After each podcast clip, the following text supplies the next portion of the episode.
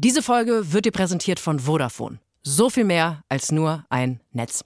Mein morgendlicher Ablauf hier ist etwas anders als der von den meisten auf der anderen Seite des Mikrofons. Willst du damit sagen, dass du nicht um drei Minuten vor Aufzeichnungsbeginn aus dem Bett rollst, dich Nein, mit einem schwarzen Rolls-Royce mit verdunkelten Scheiben ins Studio fahren lässt und dann wieder ins Bett legst? Ich liege noch im Bett, das ist einfach nur so ein perfekt gemachter Backdrop. Das äh, was ist, wie, wie wenn man in so Konferenzen ist und man so Cafés sich als Hintergrund machen kann. Sieht das so aus, als wenn ich jetzt hier äh, in meinem kleinen Podcast-Studio sitzen würde. Tue ich aber gar nicht. Ich liege eigentlich noch im Bett. Du hast vollkommen recht. Ich bin tatsächlich mit dem schwarzen Rolls-Royce heute zu Hause vorgefahren worden, weil ich letzte Nacht im Hotel geschlafen habe. Irgendwer in der Nachbarschaft hat geschnarcht, das hat mich gestört. Und deswegen habe ich aber gedacht, ach nee, komm, egal. Morgen früh Podcast. Gehst du jetzt kurz ins Hotel, lässt dich morgen früh vom Bayerischen Hof rüberfahren. Und herzlich willkommen zu einer neuen Folge von Relatable mit Joko Winterscheid.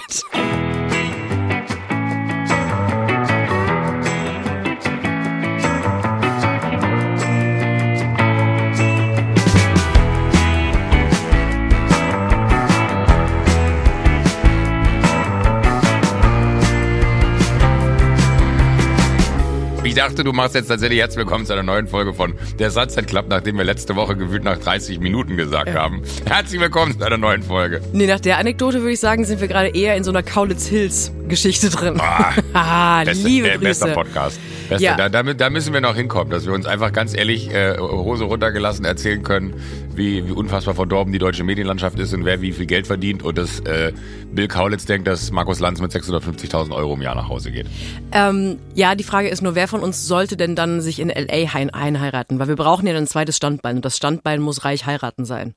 Ich war dran an dem Thema ein paar Jahre und habe gemerkt, ähm, Profifußballer. Thema? Ja, ich habe so ein paar Jahre überlegt, ob ich vielleicht einfach reich heiraten soll. Ist es eine Option im Leben einer Frau, dass man sich das so überlegt? Ja, also nicht für mich, muss ich jetzt ehrlich sagen. Ehrlich gesagt, da gibt es Frauen, die bleiben äh, hinter den potenziellen Möglichkeiten von anderen Frauen. Und ich gehöre zu der zweiten Gruppe, die das nicht schafft, reich zu heiraten. Aber es gibt durchaus Ach Frauen. so, das habe ich falsch verstanden. Das heißt, du würdest sagen, ich bin, ich, ich habe es nicht hinbekommen. Andere Frauen schaffen Ich das hab's irgendwie, nicht- ich habe es nicht hingekriegt. Ähm, also ist natürlich klar, es gibt ganz viele Frauen, die irgendwie sich als Frau an der Seite eines wohlhabenden Mannes sehen. Ich würde jetzt mal sagen, das ganze Konzept Spielerfrau ist nicht komplett weit weg entfernt davon. Und das ist ja immer ein Phänotyp Frau. Und ähm, Aber da geht's doch um Liebe. Ja, ja, klar geht's ja um Liebe und um die Agenturfees, die da fließen jeden Monat. Du, du du meinst, dass die Frauen dann den Spieler irgendwann managen? Unter anderem das. Unter anderem. Ah, du bist so gutgläubig. Also, ach so, ich habe doch keine Ahnung von sowas. Ich, ich glaube einfach, das was ich, das, was ich sehe, ist die Wahrheit. Ja.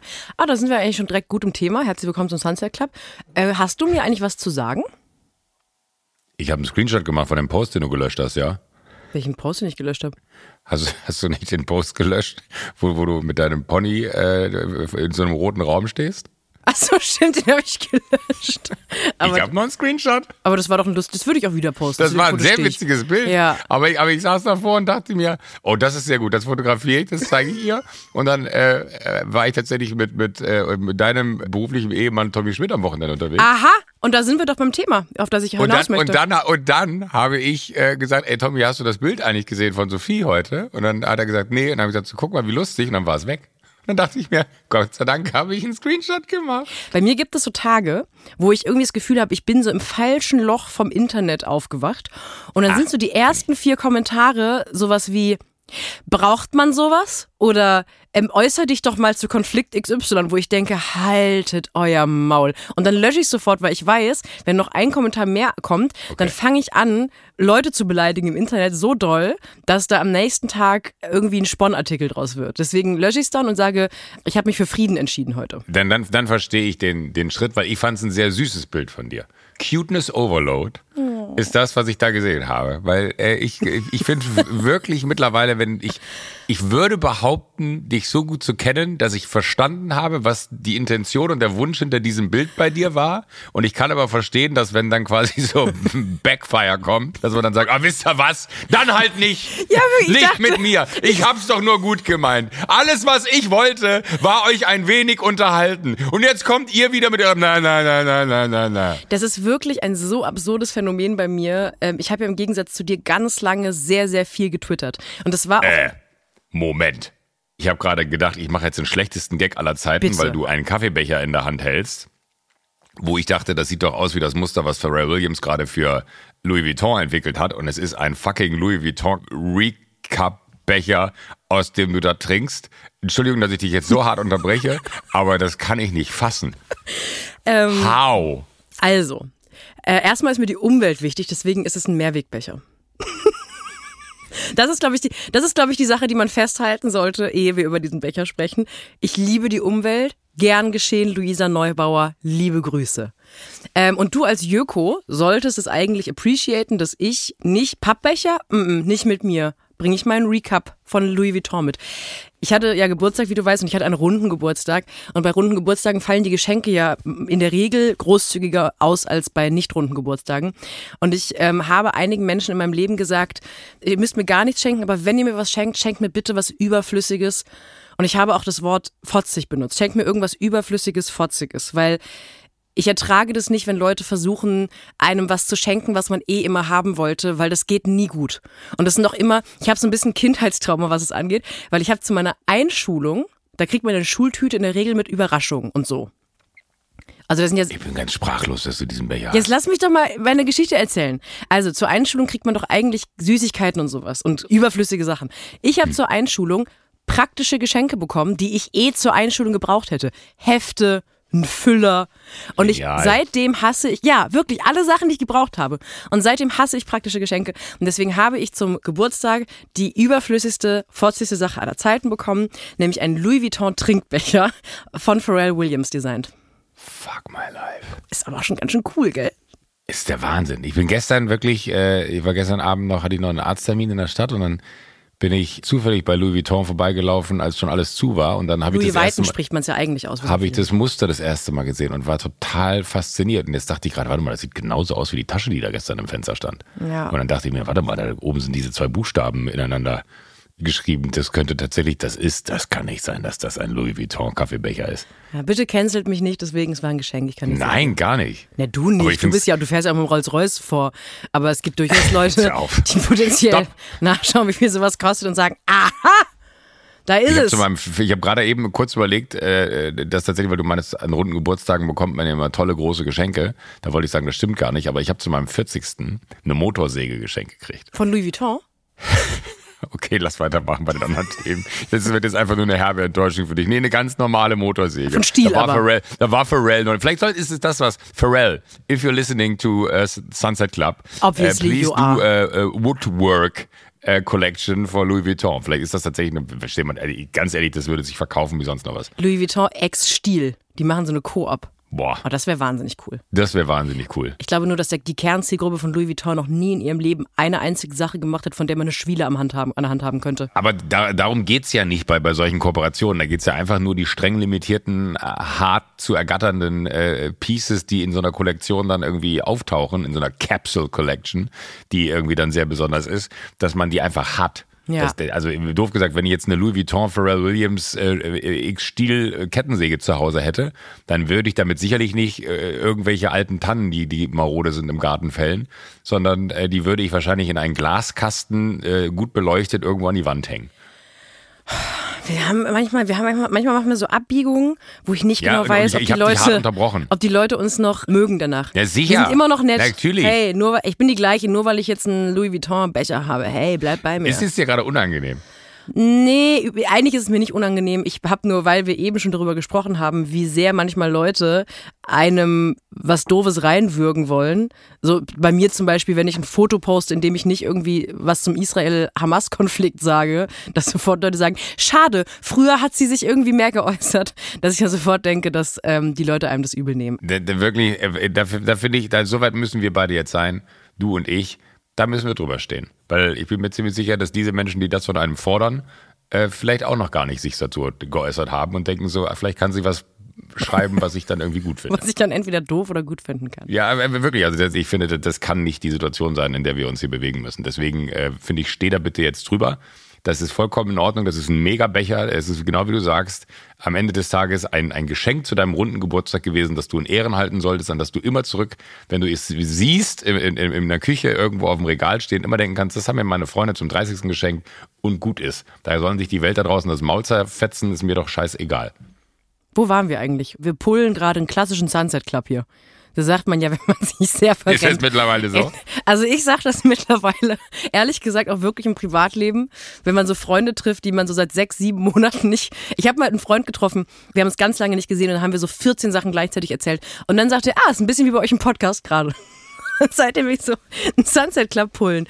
Weil wir eigentlich wollte ich dich konfrontieren mit einer Sache, die du gemacht hast, äh, hinter meinem Rücken. Ja, aber mach das doch noch. Ist ja nicht abgefahren. Das ist einfach, wir, wir haben jetzt quasi da, du hast, ich, wir haben da ein Komma gesetzt, dann habe ich einen Nebensatz eingeschoben, jetzt setzen wir wieder ein Komma und wir machen weiter. Okay, jetzt weiß ich langsam, warum du keine Bücher schreibst.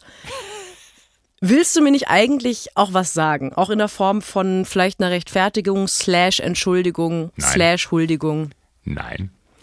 Glaubst du nicht, dass es auch verletzend für mich sein kann, wenn du im Grunde hinter meinem Rücken mit meinem anderen Workhusband Tommy Schmidt abhängst und ihr euch gegenseitig abkultet auf Instagram und ich das aus der Presse erfahren muss? Aus der Presse? Naja, Instagram ist ja auch Presse auf eine Art. Also, ich dachte schon, ir- irgendwer hätte die, die langweiligen Stories aufgegriffen, wo wir beide noch nicht bei vollem Bewusstsein waren und versucht haben, einfach nur zu rekapitulieren, was gestern Abend passiert ist. Die Frage ist ja auch, redet ihr dann mal zwischendurch über mich? Muss ich jetzt kurz drüber nachdenken. Äh, nee, wir haben sehr viel über Fußball gesprochen. Warum?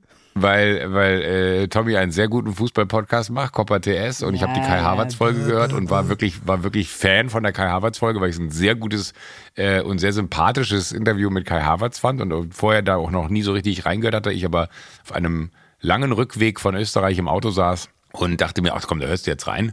Ähm, und wurde belohnt. Und ähm, ansonsten haben wir über den Sieg von Borussia Mönchengladbach über Bayern München gesprochen haben äh, göttlich gespeist mit äh, vielen gemeinsamen Freunden hier in München, die er und ich haben. Ah, das ist ein Code für ganz viele Profifußballer, gell? Uh, ist einer von denen Single? Weil das Projekt Spielerfrau könnte ich ja vielleicht nochmal aufwärmen Nee, jetzt. die, die, die waren, äh, wir sind alle liiert, glaube ich. Äh, die, die, die, da, die da an dem Wo- Doch, ein Single war dabei, aber war kein Profifußballer. Der hatte Nee, eine, eine, eine Autowerkstatt für Oldtimer. Ah, aber ich, jetzt, wo ich ans Autofahren-Thema reinkomme. Ja. Ja, ich würde mich noch mal in zwei, drei Wochen bei dir melden und sagen, ob ich, ob mein Auto schon Hast du kaputt dann die ist. Seite durch, die ich dir geschickt habe? Mobile.de. Die Idee bei mobile.de oder Autoscout24 oder wie sie alle heißen, ist nicht, dass man sich alles anguckt, ja, so, so. so. wie, so wie in einem Online-Shop, wo man Klamotten kaufen kann, sondern äh, da ist einfach, da gibt man dann nur das, das, den, den Fahrzeugtyp ein. Bist du einen Schritt weitergekommen? Weil du wir hatten letzte Woche haben wir darüber gesprochen. Ich habe tatsächlich in die, in die Folge reingehört und dachte mir, ich habe das Gefühl gehabt, ich habe dich nicht so gut beraten in der Autowelt, wie man könnte. Und trotzdem ist die eine weitere Frage, die natürlich mir auf den Nägeln brennt, wann holen wir endlich mal ein Sofa? Ja, also äh, genug von mir. Wie fandst du mein letztes Buch quasi? Wir holen dein Sofa. Da würde ich aber, ich würde noch meinen LKW-Führerschein machen und sicherheitshalber mit so einem 40-Tonner einfach. Das wär so gut. Und dann stellen wir so ein Boah. Sofa rein. Und wir Trucker sichern das aber auch nicht. dann bin ich ein richtiges Trucker-Babe. Boah, das fände ich so. Oh, Das das ich glaube so wirklich, ich glaube, da, wenn, wenn du dir dann nur so, aber du würdest dir nur so, wie nennt man das, so, so ein Zugwagen oder wie nennt man diese LKWs, die vorne sind, ne? Also der, der, der LKW, nicht der Anhänger, du würdest dann nur mit so einem Truck rum. Weil, mit weißt du, der, der hinten, wo, wo du so eine schmierige Anhängerkupplung hast, damit das da immer gut flutscht, wenn da Ja. irgendwie die, die, äh, die Anhänger drauf kommen, hast du so, so ein riesen Ding und stehst dann mit so einem Actros bei uns auf dem Parkplatz. Ja, ich fahre oft leer. Also, weil ich finde es auch anstrengend mit dem LKW, mit dem eigentlich. Aber du kannst damit natürlich auch in Urlaub fahren. Du sparst ja ab sofort im Hotel, weil du hast eine Schlafkabine hinten drin. Eben, und es ist ja auch so nett. Das kann ja so nett, man kann sich das ja richtig nett machen. Ein, Oh. zwei Beefy Garazza nach, Abend, nach Feierabend. Und noch eine Thermoskanne. Ja, und ich würde dann, glaube ich, auch immer das gleiche graue Unterhemd tragen. Und so den körperlichen Verfall könntest du dann in wenigen Wochen beobachten. Jetzt, jetzt muss ich kurz den Finger heben, weil ich weiß, ich erinnere mich gerade an eine Geschichte. Da habe ich mal mit Paul im Podcast genau über solche Themen gesprochen und habe dann auch gesagt, dass man dann so die klassischerweise würde ich mir dann äh, eine, eine Thermoskanne mit Matt mitnehmen und all sowas. Ne? Also äh, der, der Shitstorm wurde nicht, doch der wurde öffentlich. Es gibt so zwei, drei Trucker-Influencer. Also wirklich so. Leute, die da draußen auf der Straße unterwegs sind, die, die für Logistikunternehmen arbeiten und von A nach B äh, Waren liefern.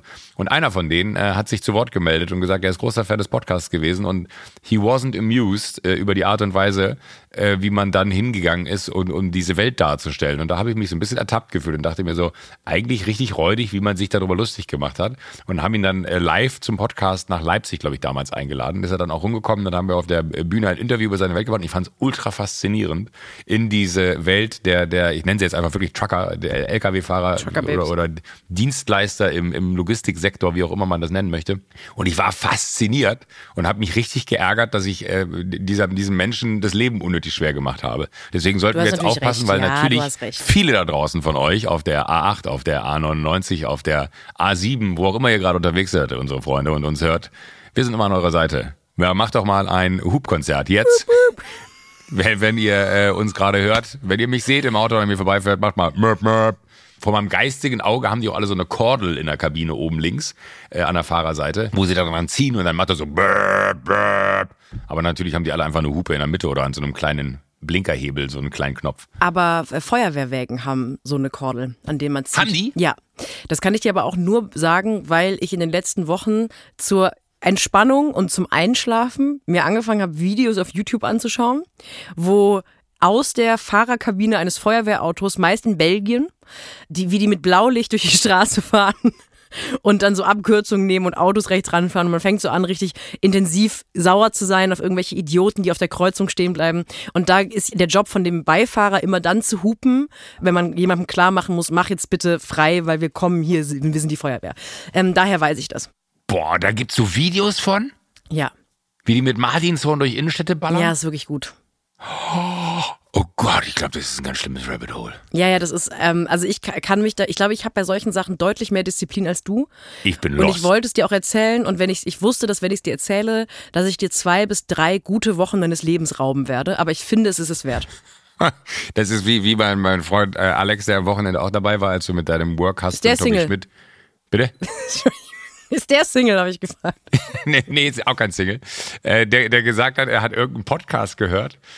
Da gab es irgendeine Story, Elon Musk ist zu spät zu der Eröffnung von irgendeiner Gigafactory gekommen, irgendwie drei Stunden. Und dann hat der Podcaster ihn gefragt, ja, das ist ja krass durch die Presse gegangen, bla bla bla bla bla.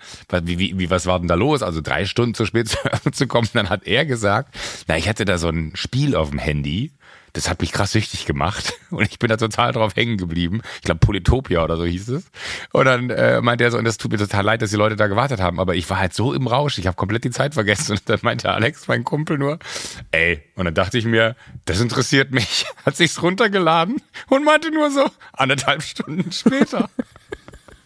Fand ich aber sehr ehrlich. Da habe ich gesagt, hast du es drauf? Ich muss mir das runterladen. Meinte, lad's die auf gar keinen Fall. Ich habe wirklich schon zweimal war ich dabei im App Store den Namen einzutippen, um zu gucken, wie es denn aussieht. Und dachte mir so, ey, auf gar keinen Fall darfst du dir das runterladen. Oh.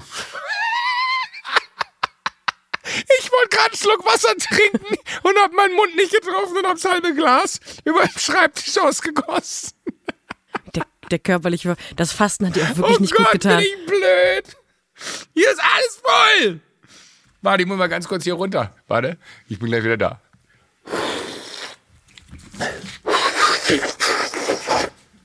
So. Was ist denn los hier heute? Ich frage es mich auch, weil ich das Gefühl habe, das Fasten hat dir nicht gut getan. Da sind so Synapsen. Was hat mir nicht gut getan? Das Fasten hat so Synapsen. Boah, das ist eine Frechheit, dass du das sagst. Weggefegt, also so wieder frei gemacht. Die, ähm, du hast, glaube ich, zu viele aktive Synapsen gerade. Alle, genau, ich glaube, alles, was vorher so grau und verschleiert war über 45 Jahre, ne, ja. das ist jetzt endlich wieder äh, voll da und, und kann arbeiten. Ich, ich merke richtig, wie Dopaminausschüttungen hoch 10 stattfinden in unseren Unterhaltungen und einfach so viel miteinander an den Nervenenden ausgetauscht wird, dass ich mir denke, wo soll ich anfangen? Ich habe auch tausend Themen. Ich habe kein Thema von dem, was ich letzte Woche mitgebracht habe, überhaupt mit dir angeschnitten. Und jetzt weiß ich, dass man äh, sich Videos von Feuerwehren, die durch die Innenstadt rasen, angucken kann. Ich würde am liebsten jetzt aufhören nach 20 Minuten und sagen, danke, das war eine Mega-Ausgabe. Und die zwei Stunden, die ich in meinem Kalender jetzt noch freigeräumt habe hierfür, werde ich äh, einfach damit verbringen, mir das anzugucken. Geht leider nicht. Wir haben da, wir haben einen Vertrag. Joko, wir miteinander. Vertrag ist Vertrag. Du hast dich verpflichtet dazu, mindestens eineinhalb Stunden in der Woche mir Aufmerksamkeit zu schenken.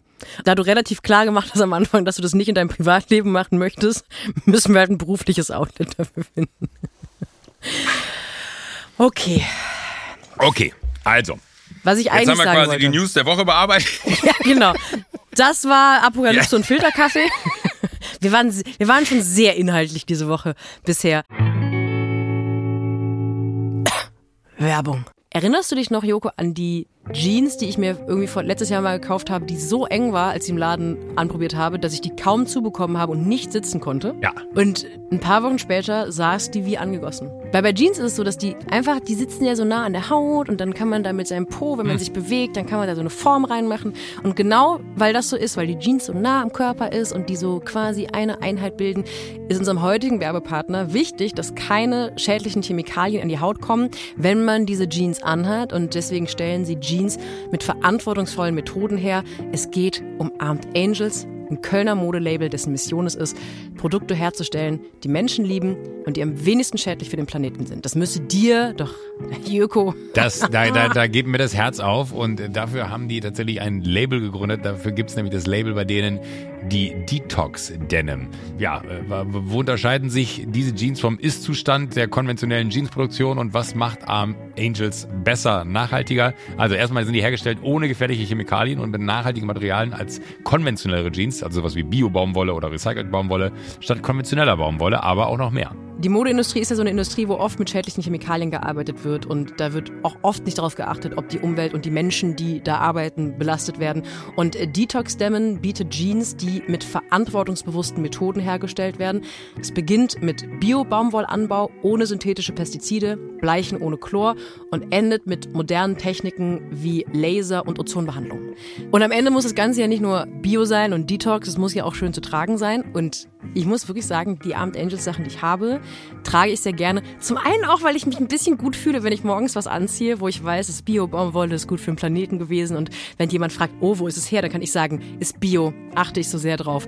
Und es hält wirklich gut. Es sind Basics, die super nachhaltig sind, also die auch lange halten und nicht die Form verlieren. Also ich trage die Sachen sehr, sehr gern. Und äh, damit ihr euch auch von der Nachhaltigkeit von Armed Angels überzeugen könnt, haben wir noch was Besonderes für euch. Es gibt einen Code Schocker, oder? Wir haben zum ersten Mal jetzt einen Code. Wir sind der erste Podcast, der einen Rabattcode hat. Der Code heißt Sunset Club 15. Alles groß geschrieben und zusammengeschrieben. Sunset Club und dann die Zahl 15. Ihr spart bis zum 17.03. 15% auf alle Armed Angels Produkte. Ausgenommen sind Sale-Artikel. Ihr geht einfach auf armedangels.de, überzeugt euch von den tollen Produkten und alle Infos dazu findet ihr in den Show Notes. Werbung Ende. Ähm, das Autothema, es gibt nichts wirklich Neues an der Autofront, aber ich war, was ein geiler Ausflug ist, ich war in so einem Autoshowroom, um mir mal Autos anzugucken. Und da kann ich gar nichts Spannendes erzählen. Da ist aber eine Sache passiert, da bin ich fast gestorben, während sie passiert ist. Und ich war kurz davor, dich anzurufen. Aber ich dachte, ich muss sie mir aufspannen, weil ich eine ehrliche Reaktion darauf haben möchte, hier in diesem Podcast, damit wir die alle archiviert haben. Es gab in diesem Showroom so ein kleines Café, wo man sich hinsetzen konnte, um einen Kaffee zu trinken. Und da war so ein Kellner, also in, hinter der Bar, und ein Koch kam, das ist natürlich alles sehr offen und sehr verglast, und dann kam der Koch wieder hinter die Theke. Und das sind Kollegen, die sich an dem Tag offensichtlich noch nicht gesehen haben. Es war ein Montag, das heißt, das Wochenende war dazwischen. Und dann fragt der Kellner den Koch gut hörbar, weil das Café eben so offen war, äh, na, wie geht's dir? Und dann sagt der Koch wortwörtlich, nicht gut, ich habe die ganze Nacht gekotzt und geschissen. Und der Kellner schaut den Koch an. Alle Gäste schauen den Koch an. Und dann hat er noch so ganz viel sagen mit dem Kopf geschüttelt und ist dann in die Küche gegangen. Und, und selbst wenn man rausnimmt, dass er Koch war, ich möchte, dass wir beide in Zukunft, wenn wir irgendwann gefragt werden, wie es uns geht, einfach sagen, nicht gut, ich habe die ganze Nacht gekotzt. Ist es nicht die beste Antwort auf so eine Smalltalk-Frage ah, nicht gut. Ich habe die ganze Nacht gekotzt und geschissen.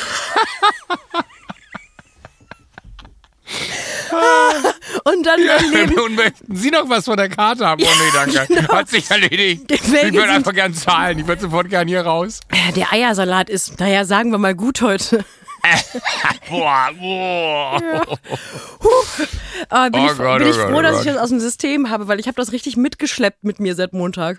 Mir Oh ging's- Gott. Mir ging es nicht gut. Ich habe da richtig gewartet, dass ich dir das endlich erzählen kann. Oh Gott. Puh, vor allem, weil es auch alle gehört haben. Und Oh, hör ähm, auf. Der wirkt übrigens sehr gesund. Also der hat, ich hatte nicht den Eindruck, dass er jetzt irgendwelche, aber es war trotzdem wahnsinnig gut. Aber er hat die ganze Nacht gekotzt und geschissen. Das ist meine Antwort auch ab sofort, wenn es mir nicht so gut geht, einfach um die Leute zu schocken. Na, wie geht's dir? Oh, ich habe die ganze Nacht gekotzt und geschissen. Ich würde das auch in Interviews anfangen. Absolut, wie geht's Ihnen? Herr Oh, ich habe die ganze Nacht gekotzt und geschissen. Die ersten zwei Absätze. Einfach nur so was passiert. Weiß ich auch nicht. Irgendwas Schlechtes gegessen und dann irgendwie um 2 Uhr das erste Mal. Yeah. Und eine halbe Stunde später hinten. Oh Gott. Ja, das war eins der großen Themen, das in dieser politisch aufgeladenen Woche passiert ist. Für mich Das, persönlich. das kann, ich, kann ich mir gut vorstellen, dass das einen aus der Bahn wirft. Was Ich habe gerade überlegt, ob, ob, ob ich die Geschichte nochmal erzähle, die, die mir ist, äh, die habe ich mal vor Jahren schon erzählt. Aber da, daraufhin gab es einen riesen Eklat und ganz viele Leute haben sich bei mir gemeldet und ich bin mir jetzt unsicher, ob ich die jetzt dann nochmal auspacken sollte, aber ich mache es einfach. Äh, ich habe mir mal ein Auto bestellt in einem Autohaus, die große, große deutsche Automarke. Ähm, ich sage jetzt diesmal nicht die Brand. Und äh, ich sag mal so, das äh, war, war so ein, so ein Auto in dunkelgrün, hatte ich mir das bestellt und innen war das so hell. Und dann gehst du in diesen Raum, wenn das Auto da ist, und dann ziehen die so das Tuch weg und denken, du freust dich. Und dann habe ich gesagt, haha, witzig, ist nicht mein Auto. Und dann meinte der, hä, wieso? Und dann meinte ich so, der ist silber und schwarz innen. Und ich habe dunkelgrün und beige innen bestellt. Und dann hat er gesagt, nee, haben sie nicht. Und dann hat er die Unterlagen geholt. Und dann stand da tatsächlich drin, silber-schwarz. Da muss irgendwo jemand was Falsches angeklickt haben, aber ich konnte ihm die Konfiguration und alles zeigen. Und das hat dann Kreise gezogen. Die waren relativ unangenehm, weil wenn man das im Podcast erzählt, damals habe ich das mit Automarker erzählt, hat das relativ schnell äh, so große Kreise gezogen, dass auch äh, Marketingvorstände vom Unternehmen davon mitgekriegt haben, weil ich so etwas unterschätzt habe, dass man ja auch eine Person des öffentlichen Lebens ist und damit einen großen deutschen Automobilkonzern eine sehr hohe Unfähigkeit beim Zusammenstellen von Autos äh, attestiert. Ähm, ja, das war mir im Nachgang so unangenehm. Ich dachte, das war einfach eine witzige Geschichte. Ich dachte, endlich passiert mir mal was, was man im Podcast erzählen kann. was auch, was auch es so relatable ist für die Leute. Ich habe mir ein neues Auto konfiguriert, wir alle kennen's. Nein, aber das ist doch, das ist doch, am Ende geht's doch darum, das ist mein Leben, das ist mir passiert. Das Ja. ist doch, wo kann ich sowas denn erzählen? Ist ja nicht so, dass ich bei Wer steht mir die Show rauskomme und sage so, hallo, herzlich willkommen, einen wunderschönen guten Abend. Eine Sache muss ich Ihnen kurz erzählen, bevor ich Ihnen die Show erkläre. Ich habe mir gestern ein Auto abgeholt und zwar ist da Folgendes passiert so. Mein Gott, natürlich muss ich mir irgendwann mal ein Auto holen so. Und es tut mir leid, dass ich mir dann eins zusammengestellt habe, aber das ist halt in meinem Leben passiert. Aber ich werde nie vergessen, wie dieser Typ dieses Tuch weggezogen hat und da stand auch jemand mit einem Blumenstrauß ein Foto und so, was halt immer, was halt immer passiert und dann meine ich so, haha, witzig, das ist nicht mein Auto und dann habe ich so, doch, der klar ist ihr Auto. Und jetzt so, aber der ist silber und ich hatte dunkelgrün und die so, hä, wirklich? Und ich so, ja. Und äh, innen sollte der eigentlich beige sein und der ist innen schwarz. Das macht irgendwie keinen Sinn. Das sieht null nach dem Auto aus, was ich haben wollte. Ich hatte erst gedacht, dass du das auf dem Handy gemacht hast mit so einem Bluescreen-Filter und dass die Farben einfach anders aussehen. Hätte ich dir auch zugetraut, ich, ehrlich ich hab, gestanden. Ich habe wirklich, ohne Witz, im ersten Moment habe ich gedacht so, Glashäufer Umlauf, wo bist du? Ihr könnt jetzt rauskommen.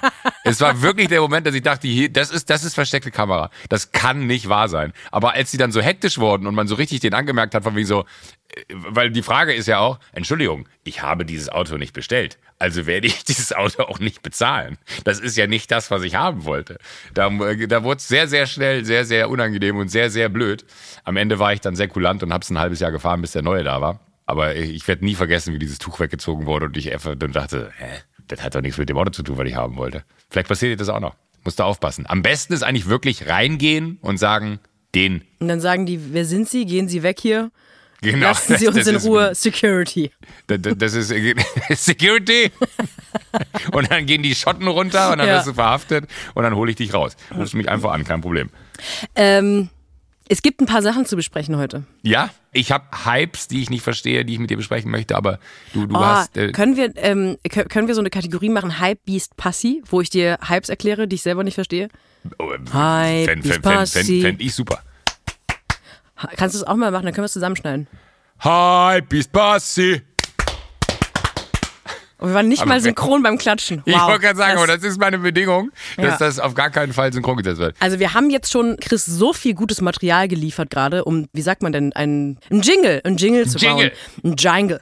Ähm, das heißt, der hat da ja mit Sicherheit aus dem, was wir ihm geliefert haben, Gold produziert, weil daraus kann man gar nicht kein Gold produzieren. Und allein deswegen möchte ich gerne, dass wir Hypebeast Passi jetzt abfahren. Mats ab. Hype ist Passi. Ähm, wollen wir zuerst über meinen Hype reden, den ich nicht verstehe? Ja, bitte. Also, es ist mir aufgefallen, ich glaube zum ersten Mal so kurz nach Weihnachten, wo man dann Zeit hatte und viel rumgedaddelt hat am Telefon und so Social Media Sachen gesehen hat, dass es einen Trend gibt in Social Media, vor allen Dingen in den USA, ich würde sogar sagen fast hauptsächlich in New York, den ich nicht verstehe. Und zwar gibt es in ganz, ganz vielen Facetten und Ausführungen und Darreichungsformen Menschen, die mit einem Handy auf wildfremde Menschen zugehen und so Fragen stellen wie Are you a guys a couple? Oder Do you live for rent? What do you do for living? Can we join you for a day in your office? Nice car oder wie dieser Typ da heißt, dieser Autotyp, der irgendwie da ranläuft. Ich glaube, der hat wahrscheinlich dann mit am größten gemacht und dann sagt, hier, nice car, what do you do for living? Äh, und dann zeigt er den, Preis des Autos und was die Leute zum Arbeit machen. Ich verstehe nicht, und mir ist nämlich im Nachgang eine Sache aufgefallen und dann wurde ich noch stutziger, dass ich in New York auf der Straße auch schon angesprochen wurde letztes Jahr, wo jemand auf mich zugelaufen ist und meinte so, hey, what do you do for living? Und dann ich gesagt so, thank you, goodbye. Weil ich nicht gewusst habe, was der Typ von mir wollte. Und im Nachgang habe ich das zusammengefügt bekommen, dachte mir so, ey, ich hätte Teil einer solchen absurden Situation werden können, die dann irgendwo im Internet zu finden ist, wo wildfremde Menschen sich mit wildfremden Menschen unterhalten, teilweise sehr niedliche alte Paare dann interviewt werden, die sagen, oh, uh, how did you guys meet? Und dann äh, erzählen sie halt, wie sie sich kennengelernt haben. Und das ist natürlich irgendwie niedlich, aber woher kommt das, dass man einfach mit dem Handy auf Leute losstürzt die filmt schon bevor man irgendwie drüber gesprochen hat. Also in meinem Fall ist es nie irgendwo aufgetaucht, äh, weil ich auch keinen Bock gehabt hätte, den Typen dazu erzählen, wer ich bin und was ich mache. Aber ich verstehe das nicht, dass das, und das gibt's ja wirklich in tausend Facetten, wo, wo Leute einfach Accounts betreiben und auch mit nicht wenig Followerschaft, wo sie wildfremde Leute ansprechen und sagen, können wir mal eure Wohnung sehen? Bei diesen Wohnungstypen habe ich sogar das Gefühl mittlerweile, da haben Leute einfach nur Bock angesprochen zu werden und schicken denen schon eine DM und sagen, ey, kannst du mich mal auf der Straße ansprechen? Ich bin morgen um 16.12 Uhr da und da äh, und dann kann ich dir mein 17.000 Dollar Penthouse zeigen, was ich an Miete zahlen muss. Und irgendwie verstehe ich nicht, was das soll. Es gibt sogar ein paar Accounts, habe ich schon gesehen, wenn die auf jemanden zugehen dann zeigen die das auch Videos, wo ganz klar daraus hervorgeht, die Person will überhaupt nicht reden.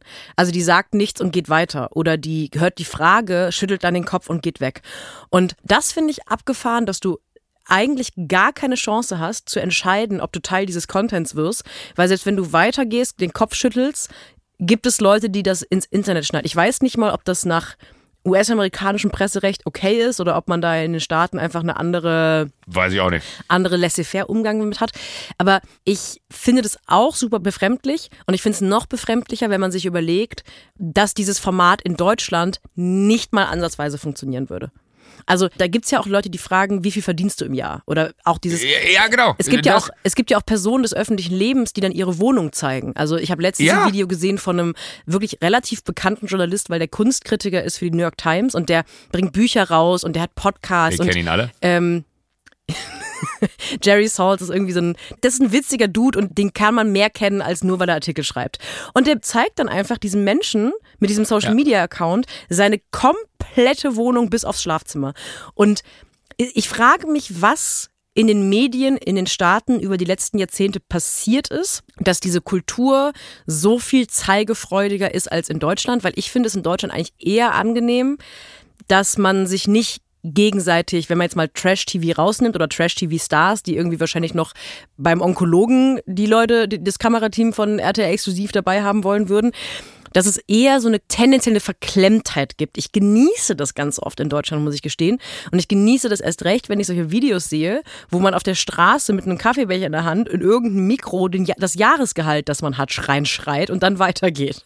Ich, ähm, ich kann es dir leider in dem Fall auch nicht erklären. Aber es ist so, ich finde es auch, aber, aber dann, dann bin ich ja fast beruhigt, weil ich dachte mir wirklich, also ich bin davon ausgegangen, dass du über äh, eine längere Antwort an so einen Punkt kommst, wo du sagst, aber ich glaube, das ist folgendes. Aber ich habe auch wirklich, ich habe mir den Kopf darüber zermartert, weil es gibt dann auch, ist, und, und nochmal, ich, ich will jetzt noch eine Facette aufmachen, auch es gibt das auch für Hunde. Oh, das ist sagt, aber süß, oh, wenn die Hunde fotografiert. Ja, na, aber, aber, wenn die Hunde fotografiert, aber dann kommen aber auch Sachen so, oh, is this one of these bla bla bla bla bla bla? Oh yeah, how did you find it? Und dann halten die sich zehn Minuten darüber, wie er diesen Hund gefunden hat, wie er darauf gekommen ist, diesen Hund zu nehmen und weiß ich nicht was. Und das ist alles, das ist so Special Interest, das ist ja wirklich so eine so ultra krasse Nische, aber diese Accounts haben dann ich meine, es ist auch nicht schwer, äh, mehr Follower zu haben als, als ich auf Insta, wenn man internationaler äh, ist. Aber äh, trotzdem finde ich das einfach bizarr, weil es ist ja, wenn du so willst, für die Person, die die Leute dann auf der Straße anspricht, ist das ja ein Job. Das ist der, das ist die Job Description. Das ist quasi, der sagt, ich gehe mit dem Handy auf die Straße und frage Leute danach, was sie machen, in sämtlichen Facetten. Und das wiederum ist ja auch das, wovon die dann leben. Ich könnte zumindest mal als Aspekt reinbringen, dass ich befürchte, dass in den letzten fünf bis sieben Jahren der Begriff Content Creator ja auf einmal groß wurde als Bezeichnung für das, was Leute im Internet machen. Und ich finde diesen Begriff ganz unangenehm, weil es gibt ja so ganz viele Leute, die wollen die Ehre des Jobs Influencertum, des Jobs Influencer beschützen oder wollen ganz oft darüber reden, dass es ja auch ein Job ist, Content Creator zu sein. Und der Job beschreibt nichts anderes als du produzierst Inhalte. Da ist erstmal egal, ob die besonders gut sind, besonders interessant, mhm. besonders kreativ. Du produzierst Inhalte für eine Plattform. Und das hat erstmal mit Kreativität nichts zu tun. Weil Kreativität würde bedeuten, dass du erstmal überlegst, was genau möchte ich eigentlich machen mit meinem Leben, mit meiner Kreativität, mit einer Kamera, mit einem Mikro. Und Content Creation ist, stellt die Kreativität nach hinten an. Und da geht es erstmal nur darum, dass man ein Produkt erfinden muss, bauen muss für Instagram oder TikTok. Und Kreativität spielt eine viel kleinere Rolle als die Frage, was funktioniert auf dieser Plattform. Und auf dieser Plattform funktioniert, genau wie das dir passiert ist, halt Kram, der so belanglos ist und so niedrigschwellig, dass man sich den lang genug anschaut, damit der Algorithmus denkt, davon spülen wir dir jetzt noch mehr Videos rein. Und ich befürchte einfach, dass diese, auch diese fast so eine Ehrverteidigung von Content Creation als Job dazu führt, dass Content Creator mittlerweile die belangloseste Scheiße abfilmen können. Und solange die Erfolg hat, zahlenmäßig, ist das ein in deren Augen ehrbarer Beruf oder irgendwie auch ein kreativer Beruf. Und dann machen die das einfach weiter, weil es funktioniert ja so, als sei ein Video, das besonders erfolgreich ist bei Instagram, automatisch ein besonders gutes Video. Das finde ich diesen großen, ganz ekelerregenden Denkfehler. Alle werden wahrscheinlich wissen, wenn man was auf Instagram postet und man mag diesen Post und der ist irgendwie schlau und ein bisschen witzig und ein bisschen ironisch, dann funktioniert er deutlich schlechter, als wenn man einfach was Plakatives, was Plattes, was Dämliches oder was Freizügiges postet. Instagram ist kein besonders schlauer Ort. Und ich denke, dass gerade in den Staaten, wo so der American Dream ja noch mehr ist, man will einfach möglichst schnell, möglichst reich werden und Social Media ist ein guter Ort, um das vielleicht zu erreichen, dass diese Leute überhaupt nicht drüber nachdenken. Diese ganzen Fragen, die du dir stellst, wenn du das siehst, bin mir ziemlich sicher, dass man diesen Job nur machen kann, wenn man sich all diese Fragen wirklich noch nie gestellt hat. Die Frage, warum macht man das? Wie ist das für die Leute? Was ist der Mehrwert von diesen Videos? Wer will das überhaupt sehen? Solange die Klicks stimmen, stellt man sich halt in Soho mit einem Mikro und einer Kamera dahin und fragt jeden, der einigermaßen gut angezogen aussieht, kann ich mal in deine Wohnung rein? Und mich nervt es auch, wenn ich merke, dass ich mir so Schrott anschaue. Weil ich nicht beantworten kann, warum interessiert mich ja. das gerade. Und man ist trotzdem dabei, sich das anzuschauen. Und es stiehlt einem so Zeit. Und ich fand es auch noch nie wirklich interessant. Dann ist es immer so ein Finanzdude, der sagt, ja, ich mache zwei Millionen im Jahr. Und dann sagt ihr, oh, what do you do for a living? I'm in finance. Und dann geht er weiter. Und das, also zwei Drittel der Videos sind so. Okay, also dann möchte ich mir aber jetzt vornehmen, weil äh, ich finde mit der Erklärung und dass wir das jetzt quasi hier einmal festgesetzt haben, was wir beide davon halten, sollte ich mich nochmal in den USA befinden und mich würde jemand auf der Straße ansprechen, würde ich ihm Rede und Antwort stehen, ja. aber einen Riesenbären aufbinden. Ja, und dann könntest du aber viral gehen mit ähm, Joko Winterscheid, bindet Bären auf. Eine bessere Überschrift ist mir gerade so. nicht eingefallen. Hey, ja gala.de, falls ihr noch einen Texter sucht, meldet euch bei mir. Ich habe keinen Job mehr. Aber danke, du hast mir geholfen, weil mich beruhigt ein wenig, dass du da genauso ratlos vorstehst, weil es hat mich lange beschäftigt und ich habe auch viel, viel Social Media zugelassen, einfach weil ich es nicht mehr sehen konnte. Ich habe ähm, übrigens eine Frage an dich als alten Showhasen, als, als Elder Statesman. Als jemand, der, als alten Mann. Als jemand, der schon länger in dieser Medienbranche, in dem, in dem Dschungel, der sich Medienbranche nennt, unterwegs ist, als ich überhaupt am Leben bin. Okay, gut. Ich habe ein Gerücht gehört und ja. ich habe gemerkt, dass dieses Gerücht für mich so unfassbar war, dass ich gedacht habe, ich bin doch wirklich sehr naiv, was diese Branche angeht. Kann es sein, dass es Leute gibt, die dafür bezahlen, ins Dschungelcamp zu dürfen? Hä? Mir hat jemand erzählt, dass es Leute gibt, die keine Gage bekommen, die bewerben sich da und also das ist jetzt auch eher Kategorie nicht ganz so prominent, würde ich behaupten. Und die sind bereit, Geld dafür zu bezahlen, in den Dschungel zu dürfen, weil das natürlich eine tolle Plattform ist. Und es gibt ja tatsächlich Leute, die, ich würde jetzt mal sagen, so ein Julian FM Stöckel, ich weiß nicht, ob das bei dem so war, der hat ja jetzt nicht wahnsinnig viel Karriere vorzuweisen, außer dass er halt im Dschungelcamp mal vor zehn Jahren war und ist deswegen immer noch in Dschungelcamp-Shows, wo er drüber redet, dass er mal im Dschungelcamp war. Das kann ja auch richtig ein Karriereschritt sein. Also da, da muss ich jetzt leider passen als äh, äh Showhase, der du mich gerade äh, dargestellt hast. Da hatte ich jetzt noch keine Berührungspunkte. Was wir machen könnten, ist, wir könnten, weiß ich nicht, vielleicht irgendwen bei RTL kurz anrufen, so wie du den Nabu angerufen hast und wir fragen einfach mal nach. Können wir nicht, wenn Mickey wieder in Deutschland ist, ah, der müsste ja jetzt bald auf der Rückreise sein. Das ist Mickey Beisenherz ist doch der, der die Gags da schreibt. Ja. Oder immer noch. Ich glaube, immer. dafür muss er sich übrigens auch immer noch jedes Mal, wenn er in den Dschungel fliegt, so einen großen rostigen Nagel in den Frontallappen brammen, weil anders kann ich mir nicht erklären, wie er das 17 Tage durchhält. Aber vielleicht kann er uns beantworten, ob es wirklich Leute gibt, die sich da einkaufen. Das ist doch. Also, also, also ich habe da so es noch nie drüber. so plausibel. Ja, ja, aber das ist, glaube ich, auch das Schockierende da dran. Und gleichzeitig denke ich mir dann aber auch, das ist ja also jetzt aus einer reinen Produzentensicht, wenn da jemand kommt und mir Geld bietet und sagt, guck mal, ich bezahle den Flug, ich bezahle das Hotel und ich bringe sogar noch Geld mit, dass ich mich da reinsetzen darf, dann ist das ja schon auch nochmal etwas, wo man abwägen würde, ist das eine Personalie, die aber der Runde gut tut? Nee, da bist du zu sehr in so einem Florida TV, wir wollen gutes Fernsehen machen Ding drin. Ich glaube, Verzweiflung und Geltungsdrang ist das Öl in dieser nicht gut geölten Maschinerie, die sich Dschungelcamp nennt. Und da braucht man so mindestens ein bis zwei Leute, die zutiefst verzweifelt auf der Suche nach Schlagzeilen sind und deswegen auch bereit wären, potenziell in dem Tümpel zu bumsen. Ja wo die sich da alle waschen. Ach, da bin ich jetzt, dann bin ich, glaube ich, wirklich der falsche Ansprechpartner, weil, weil so gefühlt würde ich gerade sagen, das gibt's doch nicht. Ich merke schon, du bist, du bist viel zu sehr in so einer komischen, wir überlegen uns, was wir Schlaues an Fernsehen machen können. Nee, ich muss, ich muss mal mit jemandem, der sich mit Trash auskennt, drüber sprechen. Ja, oder, oder also ich würde schon sagen, dass ich mich mit, mit Trash auskenne. Im Privaten bin ich ultra trashig. Äh, das ist bei mir halt genau umgekehrt. Ne? Also das ist so, ich kann mir auch vorstellen, dass viele von diesen Trash TV-Stars, dass das privat ganz gediegene Menschen sind. Bei mir ist halt genau umgekehrt. Ich bin halt beruflich eher, versuche ich gediegen zu sein und viel ausgeprägter ist mein Trash-Dasein im Privatleben. Du glaubst gar nicht, wie es, wie es hier aussieht. Also wenn hier irgendwann mal ein Kamerateam reinkommt und mit mir sauber machen würde, wäre ich sehr dankbar. Ja, du hast... Wir bringen Peter Zwegert und Tine Wittler mit und dann wird da einmal richtig Tabula Rasa gemacht.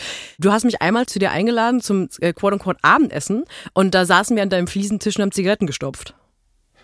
So. Das war, der, das war das Dinner. Ja, das, das war, aber ich, ich brauchte halt noch Zigaretten für die Woche und du warst halt da und da ist jede helfende Hand. Ne? Eben alle wissen, wie hart ich quarze. Ja. Ähm, Finde es ein bisschen überraschend, dass du mich jetzt noch gar nicht darauf angesprochen hast, dass Taylor Swift ein neues Album angekündigt hat? Ich, ich habe, nee, ich, ich wollte wissen, wie tief du drin bist. Ich bin und, und ob, ja, zurück, weil, weil das Rabbit Hole haben wir ja gemeinsam aufgemacht. Und ja. da, da, da bin ich, da muss ich ehrlich sagen, als dann alle mit hier, sie hat alle Fotos auf Social Media in Schwarz-Weiß umgelötet, dann kam sie in Schwarz-Weiß auf. Äh, äh, und dann kam sie in Schwarz-Weiß äh, auf, auf die Grammys und äh, dann hatte sie noch eine Uhr umhängen, die irgendwie 0 Uhr stehen hatte und was weiß ich nicht alles, ja. Da muss ich fairerweise sagen, äh, ja, es ist mir aber auch so ein bisschen zu doll. Ja. Ich verstehe das so gut, weil ich bin mittlerweile wirklich großer, großer Taylor Swift-Fan. Also Taylor Swift war mit Abstand meine Top-Künstlerin im Spotify-Rap 2023. Aber manchmal denke ich auch, Girl, du bist kein Escape Room. Du musst jetzt nicht dein neues Album ankündigen mit so 14 Rätseln, die sich aber auch alle so ein bisschen zu offensichtlich anfühlen. Also die hatte wirklich buchstäblich eine Kette mit einer Uhr um den Hals, die 0 Uhr stand und ihr letztes Album hieß Midnights. Also es ist auch alles so ein bisschen man merkt, dass sie zu Hause sitzt und sich ganz doll freut über ihre eigene Cleverness. Und ich zwischendurch mir wünschen würde, dass irgendjemand aus ihrem PR-Team sagt, brauchen wir, wir brauchen jetzt nicht noch gar nicht das Schwarz-Weiß-Outfit, brauchen wir gar nicht unbedingt. Die Leute haben, glaube ich, verstanden, dass du was ankündigen wirst. Und auch diese Zahlen, sie hat ja in 13. Grammy bekommen, 13 ist ihre Glückszahl und deswegen muss sie es beim 13. Grammy ankündigen. Ich finde es niedlich, aber gleichzeitig denke ich auch so, ich hätte mal gerne so eine rätselfreie Zeit bei ihr. Trotzdem, was abgefahren war und ich habe ähm, ich habe geschlafen und ich bin mittlerweile Joko Ich bin mittlerweile so in der Swifty Community Deutschland, dass mir eine Taylor Swift-Influencerin, Kim, Swifty Kim, ähm, hat mir einen Live-Ticker bei Instagram in meine DMs geschrieben, damit ich morgens, wenn ich aufwache, weil sie wusste, ich gucke die Grammys nicht, wenn ich aufwache, schon direkt als allererstes sehen kann, was wann passiert ist. Ich habe also erfahren von dem neuen Taylor Swift-Album Okay, durch eine Taylor Swift-Influencerin, die meinte, sie hat ein neues Album angekündigt bei der Dankesrede ihres 13. Grammys. Und ich war so, oh Gott, oh Gott, oh Gott. Das war schon krass, weil jetzt als neuer Taylor Swift-Fan durch die Welt zu gehen und zu wissen, da kommt ein neues Taylor Swift-Album.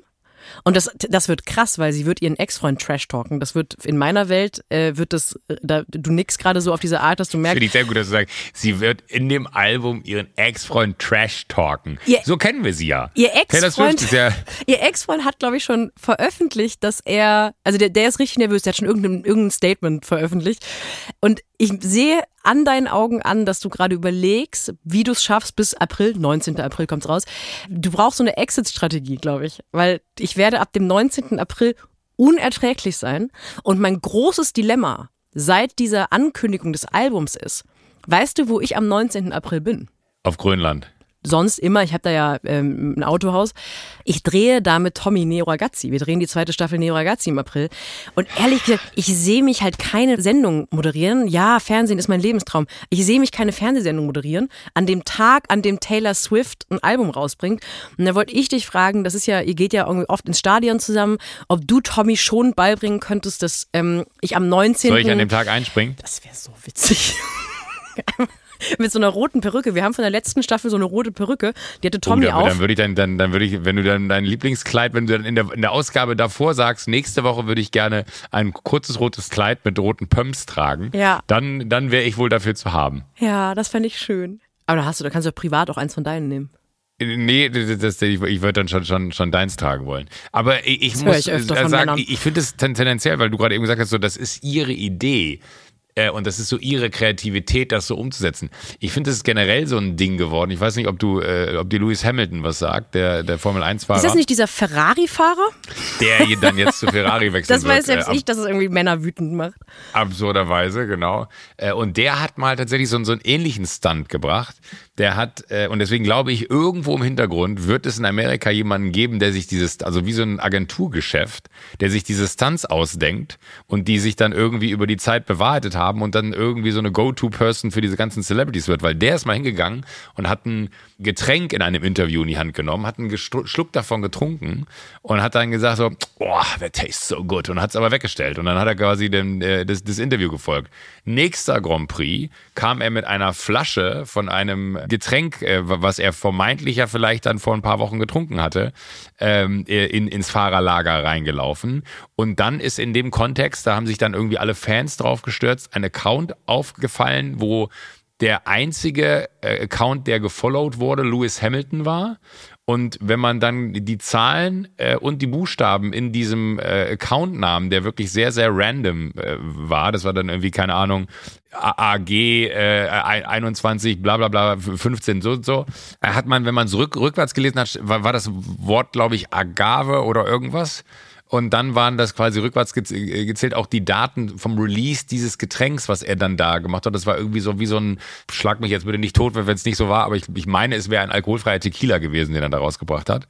Und das klingt so sehr nach, das war alles so verschachtelt und alles so absurd in der Art und Weise, wie er die Aufmerksamkeit dafür geschürt hat, dass äh, Marketing-Experten sich das Maul darüber zerrissen haben, wie genial das ist. Und äh, ich finde aber, dass es irgendwie so ein Thema geworden ist, dass man alles, genau wie du sagst, äh, gar nicht mehr einfach so, ey Leute, übrigens, sondern dann kommt mein neues Album raus, freut euch drauf, es wird mega, sondern so, ich habe euch ein Rätsel mitgebracht und los geht's. Und dann fängst du an, einfach deine Bilder alle schwarz-weiß zu machen. Dann fängst du an, schwarz-weiß auf die Grammys zu gehen. Also ich frage mich halt, wenn ich sowas machen würde in Deutschland, zum Release einer neuen Staffel Wer steht die Show, es würde keinen Schwanz interessieren. Alle würden drüber hinwegsehen. Hat das nicht auch was mit A, Relevanz und Größe zu tun und B, auch so ein bisschen mit, ach witzig, ich bin die Person, die da drauf gekommen ist, das Rätsel zu lösen. Und dann ist es wiederum so ein, äh, oder ist es so, so ein Versteckenspiel mit, mit, mit den Hardcore-Fans, also du, so, so ein bisschen Schnitzeljagdmäßig, weil es wäre doch so leicht, das einfach zu kommunizieren. Also wo liegt der Mehrwert da drin, das so anzugehen, versus einfach zu sagen so, Heute sind Grammys, ich gebe 10.000 Interviews. Äh, shoot. Ja, äh, das ist eine sehr gute Frage. Ich glaube, dass das so eine Art Geheimsprache mit den Fans ist. Weil wenn man jetzt jemanden, äh, der kein Taylor Swift-Fan ist, mhm. davon erzählt oder sagt, sag mal, hast du, du hast auch mitbekommen, dass sie Reputation ankündigt, weil sie hat ja ein schwarz-weißes Profilfoto. Diese Person weiß ja überhaupt nicht, worum es geht.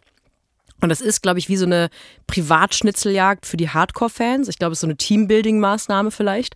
Ich habe aber auch, ich wäre, Entschuldigung, ich wäre nicht ich, wenn ich nicht eine wilde Popkulturthese dazu hätte.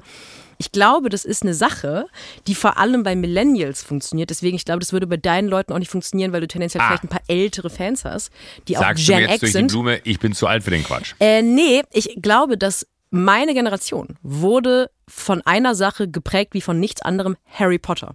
Und Harry Potter ist ein Riesenwerk, was die ganze Zeit mit so Easter Eggs funktioniert. Im ersten Teil wird etwas erzählt, was im achten Teil dann auf einmal aufgelöst wird. Und man hat das gelesen live und hat bei jedem neuen Teil gedacht, oh mein Gott, sie ist ein Genie. Sie hat diesen Plot-Twist ja schon angelegt vor vier Büchern. Das ist alles ein ganz großer Plan. Man wurde auf einmal Teil von so einer das großen Rätselei und hat sich auch mit der Autorin gemeinsam schlau gefühlt. Und ich glaube, dass deswegen meine Generation popkulturell Bock hat auf so Escape Room Schnitzeljagdgeschichten, wo wir nochmal dieses Gefühl haben können, dass wir hatten, wenn, als wir mit acht Jahren oder zwölf Jahren vorm Buchhandel standen mit damals, glaube ich, unglaublichen 39,50 Euro, was der neue Harry Potter Teil gekostet hat, in so einem Umschlag abgezählt, damit wir den nachts noch kaufen und lesen können. Ich glaube, das unterbewusst sorgt das wieder für so ein Gefühl, wir sind wieder Kinder und wir lesen jetzt der Gefangene von Azkaban und alles ist gut.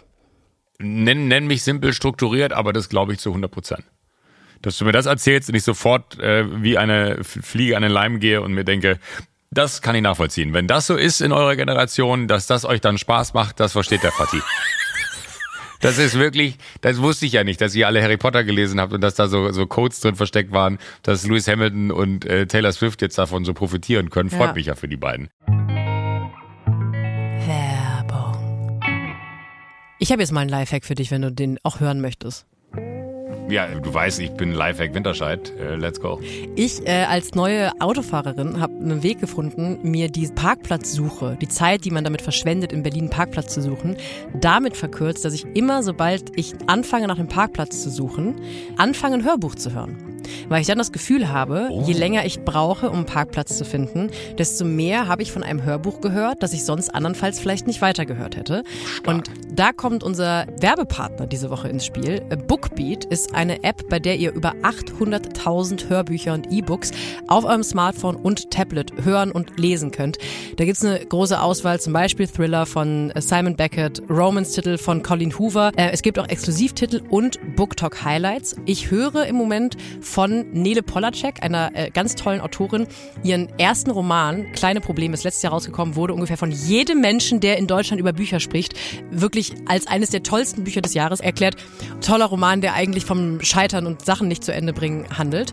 Und ähm, das höre ich, wenn ich einparke. Meine Empfehlung, weiß nicht, ob ihr es kennt oder ob ihr sie kennt, unfassbar tolle äh, Autorin, wahnsinnig äh, tolle Frau, ich bin ein Riesenfan von allem, was sie macht. Äh, Sophie Passmann Pick Me Girls ist äh, eine klare, also wenn ihr Bookbeat noch nicht habt, alleine dafür lohnt es sich, sich Bookbeat zu holen. Und äh, dieses Buch ist ein Genuss, nicht nur in der optischen Darbietung des Covers digitaler Natur, weil es wirklich Design on Point ist, sondern auch inhaltlich. Ich möchte gar nicht so, ich will nicht spoilern, ja, aber ich sag mal so, in einem Rutsch kann man das Ding durchhören. Ich bin Angeber-Arschloch, das Hörbücher sehr schnell hört, weil ich aber auch sehr schnell lese und sehr schnell spreche. Man kann bei Bookbeat die Lesegeschwindigkeit also flexibel anpassen, falls es mal schneller gehen soll. Es gibt auch einen Schlaftimer. Das heißt, wenn man noch mal so 20, 30 Minuten vorm Einschlafen was hören möchte, kann man das genauso machen. Was auch vorm Einschlafen immer witzig ist bei, bei Bookbeat, wenn man es auf 0,5 stellt. Ja. Dann hat er Apple gegründet. Genau. Als Neukundin könnt ihr Bookbeat jetzt 60 Tage lang kostenlos testen. Das ist extra für die HörerInnen vom Sunset Club. Und ihr erhaltet Zugang zu den über 800.000 Büchern. Ihr gebt dafür entweder den Code SUNSET bei der Anmeldung ein oder ihr meldet euch direkt auf bookbeat.de slash sunset an. Alle Infos dazu findet ihr auch nochmal in den Show Notes. Das Ende der Werbung. Weiter geht's. Kannst du mir erklären, was, warum das so schlimm ist, dass Lewis Hamilton zu Ferrari geht?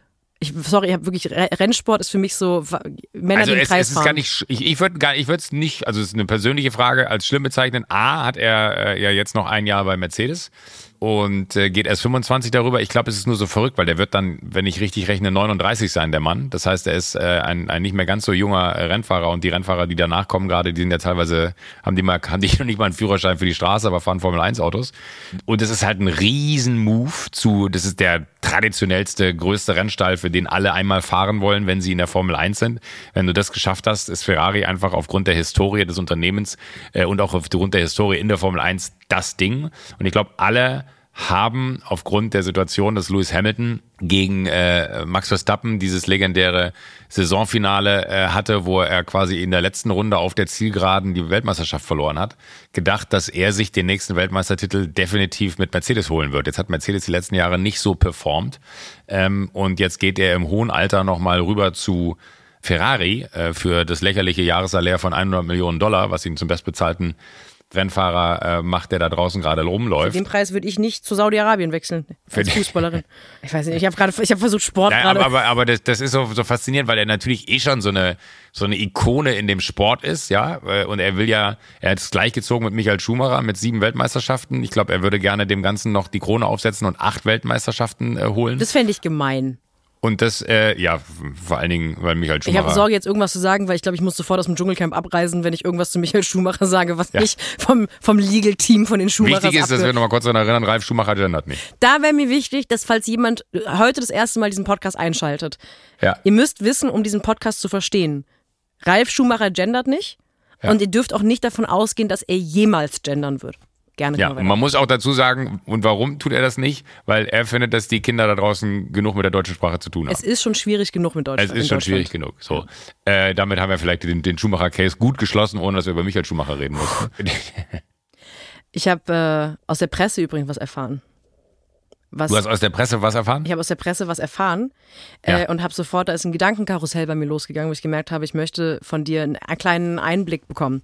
Ich habe aus der Presse erfahren, dass irgendeine Show von euch in irgendein spanischsprachiges Land verkauft wurde. Was? Was? Warum weißt du? Es gibt ein, es gibt ein spanischsprachiges Joko und Klaas. Gegen ProSieben. Ja, ja, genau. Joko und Klaas gegen ProSieben, glaube ich, wird Aber irgendwo. das ist wahrscheinlich, also wahrscheinlich, das sind nicht Klaas und ich und es ist auch nicht ProSieben. ja, ja, natürlich, aber das Konzept wurde verkauft. Das und, Konzept wurde verkauft. und ja, ich das, habe- das kann gut sein. Ah, das hast du nicht mal mitbekommen, oder was? Doch, doch, doch, doch. Die waren öfter zu Besuch im Studio und Okay, ähm, weil dann habe ich jetzt eine Frage an. Ich habe nämlich dieses Cover dieser neuen Show gesehen, wo ihr ja kopiert wurdet. Und die heißen Lopez y Leal. Guckt man sich dann den spanischen Joko an und denkt so, so bin ich? Hä? Genau, also schaut man sich an und Warum denkt hat so, der nicht so einen langen Hals wie ich? genau, nee, also auch ein bisschen, ach, Moment mal, also man schaut sich die beiden an und denkt, ist Klaas der Hotte von uns beiden? Also man kopiert ja dieses Konzept von Ah. euch und dann lernt man den kennen und dann denkt man so, Moment mal, der ist ja viel dümmer als Leal oder irgendwas. und fängt man an zu denken, bin ich der Dumme von beiden? Gibt es solche Gedankengänge oder schaust du das einfach an, sagst ein Business Case, fickt euch Lopez Elial. Ihr könnt schon im Ibis-Budget auf uns warten. nee, also ich, ich, ich muss sagen, da muss es ja was dazwischen geben. Nee. Zwischen, zwischen fickt euch, das ist ein Business Case, ist mir doch scheißegal. Nicht, wenn man die richtige wo die psychische Kohle, Krankheit Wo hat. ist die Kohle, ihr Hurensöhne? äh, äh, und dem, dem Fakt, dass man sich denkt, hä, der ist ja viel attraktiver als ich. Dazwischen gibt's ja einfach, dass man sich wahnsinnig freut, dass ein äh, anderer Fernsehmarkt die Sendung für so gut erachtet, dass er gesagt hat, so, ey, die hätten wir auch gerne bei uns. Und dann da zufälligerweise zwei Typen sind, die, ähm, sag ich mal so, von der Grundausrichtung Klaas und mir nahe kommen. Und wenn die dann noch äh, sagen, hey, äh, das ist ein Format, was wir uns auch vorstellen können für uns, also diese beiden Typen, ist das ja was total Schönes. Das ist, äh, das ist ja, ich finde, ich empfinde das eher als einen Ritterschlag, dass man äh, auf einmal auch in Spanien läuft und wenn ich das nächste Mal auf Ibiza bin, dass ich sagen kann, kennt ihr hier äh, Lopez und Canaille? Wer ist da? Leal, glaube ich, dachte ich. Aber ich habe Lea- Leal? Leal, L-E-A-L. Kennt ihr die beiden? Das bin quasi ich in Deutschland. Wenn in Ibiza gefragt wird von dem Ist Instagram. sogar meine Sendung, die sie da moderiert. What do you do for a living? I'm the What do you German do for a living? Lopez. Ja, wenn, wenn, ich, wenn ich die beiden da sehe. Nein, aber, aber gen- generell ist es, also das ist nichts Ungewöhnliches, dass äh, internationale Produktionsfirmen äh, in, in, in Studios mal mit dabei sind und sich dann so eine Show angucken und dann überlegen, könnte das was für unseren Markt sein. Ähm, aber es ist natürlich immer wieder äh, total spannend, was dann so danach passiert. Und meistens passiert dann eher wenig, aus dem einfachen Grund, weil es dann tausend Umstände gibt, warum es für den Markt dann doch nicht so adaptierbar ist, wie es ist. Und wenn es dann aber endlich mal funktioniert, so wie jetzt in Spanien, dann ist es, äh, finde ich, etwas sehr, sehr Schönes, weil das auch bedeutet, dass sehr viele Leute sehr viel Arbeit da reingesteckt haben, dass das funktioniert. Weil du kannst ja jetzt nicht sagen, ey, wir machen äh, A in Deutschland und B in Spanien, sondern da gibt es schon auch eine Menge, eine Menge Adaptierungen, um dann dem spanischen Markt gerecht zu werden. Spanisch zum Beispiel sprechen die. Bitte? Die sprechen da zum Beispiel Spanisch. Die sprechen ja zum Beispiel Spanisch, wenn die jetzt einfach unsere deutschen Skripte übernehmen würden und Steven Gätchen ähm, moderiert. Ne? Äh, ich weiß nicht, ob ich glaube, Steven kann ja sogar ein bisschen Spanisch. Vielleicht moderiert Steven ja sogar selber. Ich habe es noch nicht gesehen. Also ich habe das Gefühl, sobald irgendwo eine Kamera aufgebaut wird, moderiert Steven da. Deswegen. Ähm, das ist, also ich glaube, Steve, Steven ist definitiv hardest working man in German Show Business und das ohne jene Ironie. Das ist absurd. Das ist völlig, also das, was man früher bei Barbara Schöneberger gesagt hat, dass die, die moderiert ja auch viel, aber dass die bei jedem Zahnarztkongress, bei der sie gut bezahlt, hinfliegt, das macht und dann wieder nach Hause fliegt. Ich habe das Gefühl, Steven ist, sobald ein YouTuber sagt, ich mache einen Livestream, aber mit Publikum, sagt der, okay, let's go. Also nicht, dass er sich da anbietet, sondern ich finde es wirklich wild, wenn ich sein Instagram anschaue, kriege ich teilweise Burnout. Ja, ja ich, ich, weiß auch nicht, wie, wie er es macht, aber ich finde es so krass bei ihm, dass genau das, was du sagst, dass diese ganze äh, Streamer-Welt auch total auf den setzt, weil der da einfach genau wie auch im klassischen Fernsehen, und das ist etwas, das hat er geschafft, was äh, Klaas und ich definitiv nicht geschafft haben, äh, der ist da wer bei den Streamern. Die kennen den, die wissen den zu schätzen, die wissen auch um seine Qualität und das ist ja wirklich so. Ich glaube, Steven Gätchen ist die einzige Person, die du äh, morgens um drei Uhr äh, wecken könntest und sagst, übrigens, jetzt gibt es eine vierstündige Sondersendung zum Thema XY und der würde sich vor die Kamera stellen und würde vier Stunden moderieren können, ohne einen unnötigen Satz gesagt zu haben. Das ist faszinierend, wie dieser Typ arbeitet. Äh, Steven Gätchen hat meinen 30. Geburtstag moderiert. Okay. Ungefragt äh, aber auch, aber es war trotzdem total schön. Hast hat du, ganz aber gemacht. ich hatte gar keine Einladung zum Stream. Ach so, da hat, ähm, genau, da wollte eigentlich, meine Leute wollten deinen Leuten ja. so QR-Code, ist der nicht angekommen? Mit dem QR-Code, hm, klar, Schade. richtig. Apropos so Steven, Steven ist ja auch bald jetzt in Hollywood, weil bald sind ja die Oscars. Und du hast eine Popkultur-Maus an deiner Seite. Wir werden irgendwann über die Oscars reden müssen. Aber ich habe eine, hab eine Beobachtung zum Ende, die mit den Oscars zu tun hat. In Deutschland erreichen Schauspielerinnen irgendwann einen Status und Kultstatus wäre das falsche Wort, weil Kult bedeutet manchmal auch so ein bisschen Trash. So einen arrivierten Grand Dame-Status, wo man nicht mehr den ganzen Namen sagt, sondern nur die und dann der Nachname. Und ich glaube, Sandra Hüller, jetzt mit ihrer Oscar-Nominierung, mhm. Ist ganz kurz davor, in Deutschland nicht mehr Sandra Hüller zu sein, sondern die Hüller. Die Hüller. Und ich würde mich freuen, wenn das nach den Oscars passiert, dass man nur noch die Hüller sagt. Ja, ich fahre nach, wo spielt sich da Bochum? Irgendwo im Pott hat sie, spielt sie doch Theater? Ja, ich fahre nach, ähm, ich nach Bochum, um die Hüller da zu sehen. Das fände ich toll. Ich finde ich finde es auch einfach, ich weiß nicht, woher das kommt, aber ich finde es eine tolle Bezeichnung für Frauen, die viel zu gut sind in dem, was sie machen. Ich, ich fände aber mal interessant zu wissen, vielleicht kann die Hüller sich dazu mal äh, melden bei uns oder irgendwer, der die Hüller kennt, äh, würde sie vielleicht kontaktieren und sagen, hey, das wäre doch mal interessant. Ich würde gerne mal wissen, wie fühlt es sich an, dahin zu reisen? Ja. Mit dem Wissen, eine Nominierung in der Tasche zu haben, gleichzeitig aber natürlich auch die Erfahrungswerte der Vergangenheiten mit einzukalkulieren und zu sagen, naja, ist jetzt nicht so gewesen, dass das immer funktioniert hat für den, den deutschen äh, Beitrag und gleichzeitig aber trotzdem natürlich zu denken, so, aber was wäre das für ein krasser Moment, wenn das passiert? Und ich glaube, das Gefühl, für diesen Preis nominiert zu sein, und das ist ja nicht dann, keine Ahnung, es gibt ja auch die Emmys und dann gibt es die International Emmys. Ja, International Emmys ist eigentlich, äh, wenn du so willst, eine riesen Quatschveranstaltung, wo die Emmys sich die Taschen voll machen mit irgendwelchen internationalen Produzenten, die Bock haben, sich einen teuren Tisch da zu kaufen einen Affen Geld dafür hinzulegen, damit sich irgendwelche äh, Jury-Menschen äh, bei den Emmys sagen, ja komm, dann gucken wir uns den Quatsch da äh, aus Puerto Rico, Deutschland und äh, Schweden auch noch an in einer Kategorie und eins davon äh, sagen wir dann hat gewonnen und tschüss und dann äh, feiern sich alle Deutschen irgendwie mit einem International Emmy, aber das ist einfach eine ge komplett gekaufte Veranstaltung und beim Oscar, weißt du, dem ist nicht so. Das ist ein wirklich, es ist der relevanteste Preis in deiner Branche, für den du nominiert wirst. Ich habe keine Ahnung, wie sich das schon mal anfühlen muss. Und dann zu wissen, ich fahre dahin, habe die Möglichkeit, das Ding mit nach Hause zu nehmen. Und es wird sicherlich auch so sein, dass an so einem Abend dann äh, die ein oder andere internationale Größe zu einem sagt, hey, das ist ganz interessant. Wollen wir uns nicht mal unterhalten, was denn da so geht? Es ist einfach ja ein Game Changer für alles. Und die Hüller hat, äh, das habe ich jetzt in den letzten Wochen so in sozialen Netzwerken gesehen, mitbekommen. Die Hüller hat einen großen Vorteil, der ein ganz großer Karriere Nachschub neben dieser unglaublichen Oscar-Nominierung, neben ja eine Million anderen Nominierungen übrigens auch noch und teilweise auch Preisen dafür war. Eine Personengruppe, die sehr relevant ist in sozialen Netzwerken, steht total auf Sandra Hüller, nämlich junge lesbische Frauen. Junge lesbische Frauen sind, die sind so ich würde sagen, im Internet würde man sagen thirsty. Also sobald irgendeine tolle, gut aussehende oder irgendwie interessante, talentierte Frau auf einem roten Teppich ist, da wird aber jede Art von, wie reden Geschlechter übereinander und was sollte man eigentlich über eine Person im Internet zu sagen, über Bord geworfen. Und das sind auf einmal wirklich einfach nur so wahnsinnig verknallte lesbische Frauen, die sagen so, Mother, bring me home. Und dann werden irgendwelche Edits gepostet von nicht nur Sandra Hüller, sondern auch ganz vielen anderen Schauspielerinnen.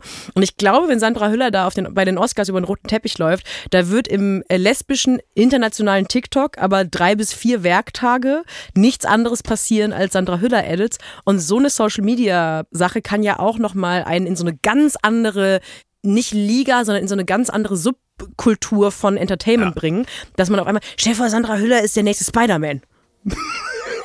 Boah.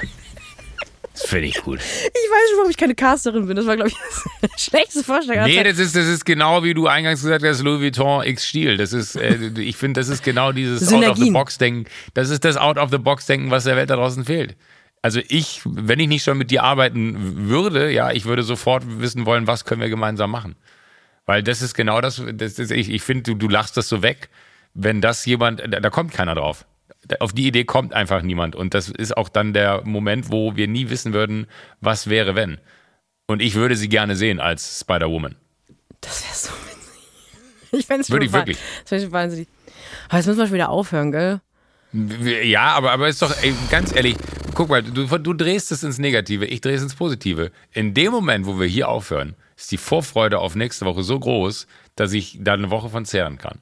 Ja, ich bin auch. Nächste Woche bin ich zum Beispiel nicht an diesem Ort. Ich weiß, nächste du bist Woche, Skifahren. Ja, heute Morgen ist mir siedend heiß eingefallen, dass ich nächste Woche äh, äh im Skiurlaub sein werde und ähm, habe dann schon ganz aufgeregt der Unterkunft geschrieben, ob es irgendwo einen Raum gibt, in dem ich mich vielleicht ruhig zurückziehen kann. Es kann sein, dass ich in einer Stube sitze, die schön geschmückt ist mit wunderbarsten altösterreichischen äh, Holzschnitzereien.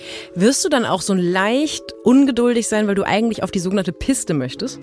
Ähm, ich sag mal so, meine Skiskills sind so bescheiden, dass äh, du eher erleben wirst, wie du sagst, nee, lass nicht aufhören, lass noch ein bisschen weiter erzählen. Okay, dann werde ich mir ein paar, ich werde mir ein paar Power-Anekdoten, äh, vielleicht gehe ich noch mal in das Autohaus und gucke, wie es dem Koch mittlerweile geht. Geht's Ihnen besser mittlerweile? Wollen Sie einen Kamillentee? Ich muss dir noch sagen, ey, ich habe heute, letzte Nacht habe ich wirklich nur, nur gekotzt und geschissen. Bis nächste Woche. Bis nächste Woche.